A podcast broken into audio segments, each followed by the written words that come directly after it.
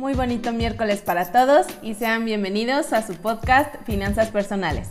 Hoy vamos a practicar una técnica muy sencilla pero también muy efectiva para mejorar nuestra relación con el dinero. La misma consiste en agradecer todo el dinero que hemos recibido en el pasado, el que recibimos ahora y el que vamos a recibir en el futuro. Y para eso, lo primero que quiero que hagamos es recordar todas las cosas que hemos podido tener en nuestra vida que se consiguieron con dinero.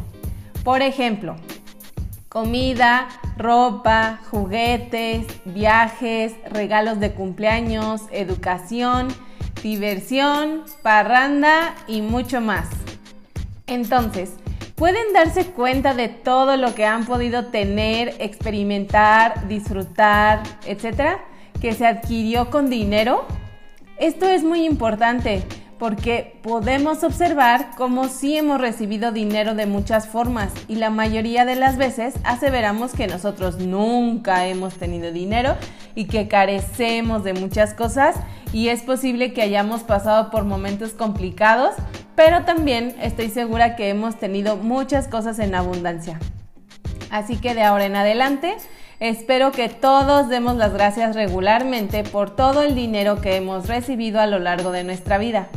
Esto ayudará mucho para mejorar nuestra perspectiva respecto al dinero. El segundo paso es que tomemos conciencia de todo el dinero que recibimos en el presente. Por ejemplo, el salario por nuestro trabajo ingresos por artículos que vendemos, utilidad de nuestro negocio propio, regalos de nuestros familiares y amigos, intereses de inversiones, etc. Y que también podamos dar las gracias por todo lo que podemos hacer y obtener gracias a ese dinero.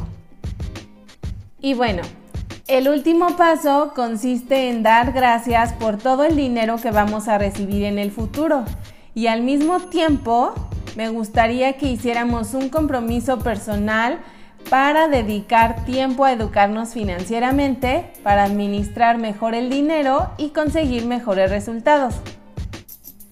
Y saben, yo entiendo cuando una persona dice que ha vivido en la escasez por mucho tiempo y que ya está cansado y que quiere generar abundancia, pero en la mayoría de los casos esa persona sí ha recibido dinero y ha podido hacer muchas cosas, solo que no lo ve porque la administración que le dio a ese dinero en el pasado no fue la adecuada para que ese dinero produjera más dinero que ahora le sirva para tener más cosas.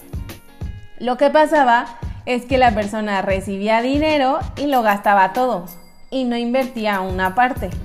Pero cuando ese individuo empieza a estudiar finanzas personales, su mente se va a transformar y administrará sus recursos de otra forma, en la que en el futuro pueda obtener rendimientos por su dinero invertido en el pasado, sin tener que trabajar para generarlos. La pregunta indiscreta aquí es, ¿realmente quiere ser esa persona con una estructura mental nueva que administre mejor el dinero que recibe y lo pueda multiplicar a través del tiempo? Si es así, estás escuchando un muy buen podcast, cuya misión es contribuir para que tú puedas lograr esta meta. Además, como ya te he comentado en episodios anteriores, ahora mismo hay muchos especialistas en finanzas que te pueden enseñar muchas estrategias específicas para que llegues más rápido. Los puedes encontrar en YouTube, Instagram y otras redes sociales. Y algo súper padre es que tienen mucho contenido gratuito para que puedas empezar desde ya. Yo soy María Lidia y nuevamente gracias por escucharme. Nos vemos mañana.